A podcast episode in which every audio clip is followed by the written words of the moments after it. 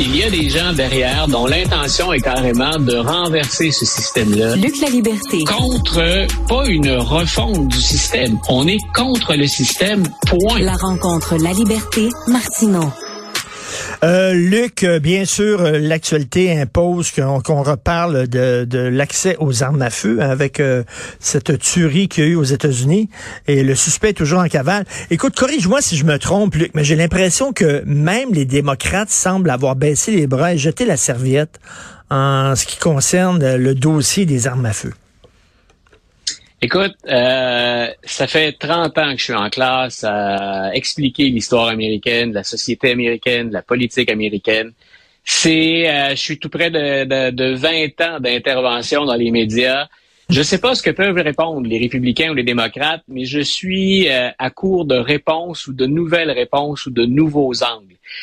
J'ai comme l'impression que c'est un mal dont on n'arrive pas à se débarrasser que le mal est si profond, hein, la, la, crise est tellement euh, ancrée dans l'histoire américaine qu'on ne réagit plus, mais qu'on ne sait mm. plus quelle avenue emprunter.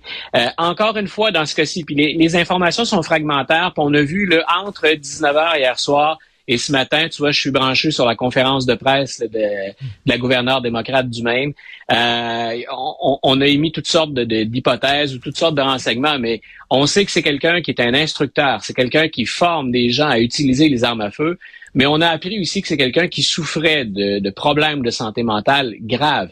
Il a été pendant deux semaines donc détenu sous observation. C'est quelqu'un qui avait un dossier également de plainte pour violence ou harcèlement conjugal cette personne-là au Maine est capable de se procurer une arme sans ah permis. Et, le Maine, ça nous rattrape peut-être un peu plus. Hein. Je sais pas pour, je sais pas pour toi, mais ben c'est un État où j'ai séjourné souvent. Le Weston, ben écoute, si on fait l'histoire des Franco-Américains, le Weston, c'est comme un passage obligé. On va là, c'est une communauté que que je connais, ou en tout cas un milieu que je connais assez bien dans tout ce que je peux connaître euh, aux États-Unis. Euh, ça nous rejoint. Il y a un peu de nous autres, le Maine, là-dedans, ben donc historiquement et culturellement. J'étais hier soir sans voix quand, j'ai vu ça. Quand, j'ai vu les premières alertes sur mon téléphone, c'est mais il va falloir quoi? On parle de juste de quelques statistiques rapides, là, encore une fois, pour bien démontrer ou illustrer l'ampleur du problème. Là, on parle, au moment où on se parle, de 72 victimes. Donc, le nombre de morts, il a varié. Il y a des gens qui sont entre l'état et la... oui, écoute, là, là j'ai lu 18 morts, 13 blessés. On avait dit 50 blessés hier. C'est rendu à 13 blessés, 18 morts. C'est comme quoi, euh, hier, on avait des chiffres qui n'étaient pas vraiment les bons chiffres. Non, voilà. Mais au final, ce qu'on regarde, c'est que peu importe le nombre de victimes totales, on en est à 565 tueries de masse. Je suis allé revoir mes statistiques tout à l'heure, Richard. si on parle de tueries, sans nécessairement dire ce sont des tueries de masse, prenons le mois d'octobre. L'échantillon qu'on a le, plus près, c'est le mois d'octobre. Sauf le 5 et le 10 octobre, à tous les jours, il y a eu une ou des tueries aux États-Unis. Et les tueries de masse, on le répète, 565. Déjà, il nous reste encore tout le mois de novembre, mais presque tout le mois de novembre, puis le, mois de décembre à, faire. On, est sûr qu'il y a nettement plus de tueries que de jours dans une année. Euh, je ne sais pas, Richard, ce qu'il faut. Je ne sais pas. Les Américains, hein, quand, on parle de division puis de polarisation, à 90% les Américains considèrent que ce n'est pas normal et qu'il faut agir. Mais, dès qu'on essaie d'envisager comment il faut agir, ça freine. Luc, tu disais le Maine. Tu sais, moi, le Winston, c'est à côté de Portland. Portland, c'est une ville que j'adore. Hein. C'est une destination foodies. Ah, c'est une ville très sophistiquée, beaucoup de librairies. C'est très le fun. Et là, tu dis, attends une minute, le, Maine, c'est, c'est, tu sais, ils sont très à gauche, ils sont très démocrates, ils sont très progressistes. Non, ça a l'air que c'est aussi facile d'obtenir des armes à feu dans le Maine qu'en Floride. C'est fou. Ouais. C'est il y a, une culture des armes, puis c'est le pays des chasseurs aussi. Hein, quand on si on part de, dans mon cas, je pars de Québec puis je descends pour aller à Portland. Ben, je traverse le, nord. Hein, le, poste frontière, c'est Jackman. Donc, je, suis au pays des anciens lumberjacks et surtout des chasseurs. Euh, mon beau-père allait chasser là régulièrement. Donc, euh, il y, a une culture des armes à feu aussi. Puis, il y a personne qui va dire, on n'a pas besoin d'armes pour... Euh, il faut limiter les armes, puis on va à la chasse, c'est armé. Puis, on a des chasseurs au Québec aussi. Le gars, hier, a une arme très sophistiquée. Non seulement c'est une arme semi-automatique, mais bien équipé. Quand il tire avec ce qu'il est, ce dont on, il bénéficie comme lunettes, il est capable de savoir qu'il va pas rater sa cible quand il appuie sur la gâchette.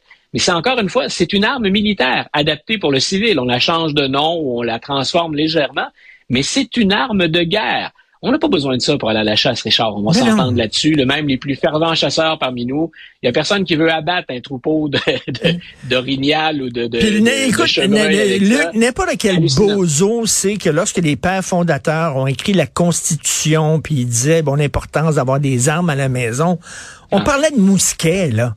On parlait pas de, de, de, on parlait pas d'armes semi-automatiques, voyons donc. Ah, non.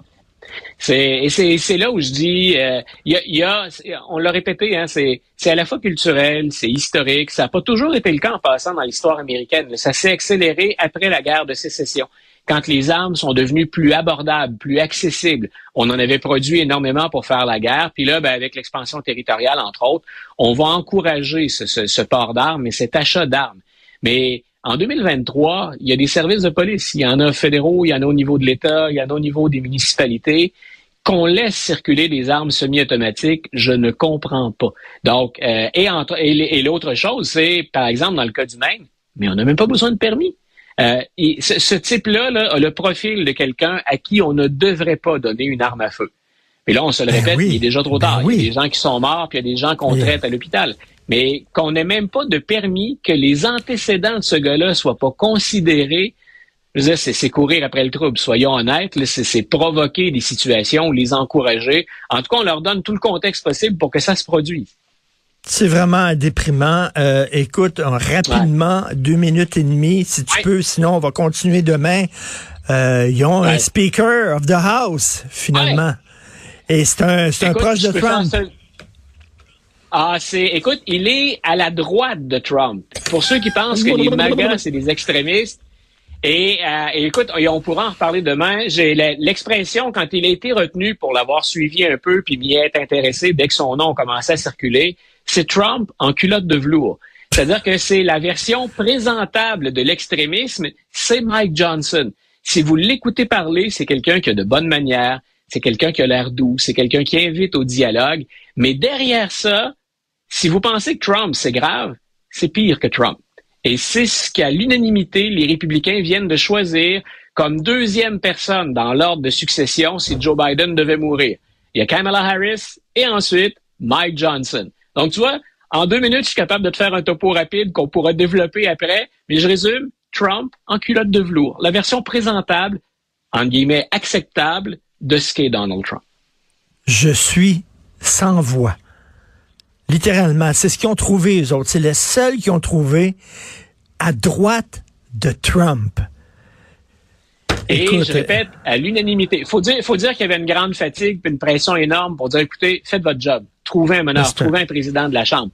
Mais à l'unanimité, on a choisi pas mal ce qu'il y avait en termes de conservateurs, euh, à l'extrême de ce qu'est un conservateur, entre guillemets, plus modéré ou un conservateur comme on les connaît habituellement.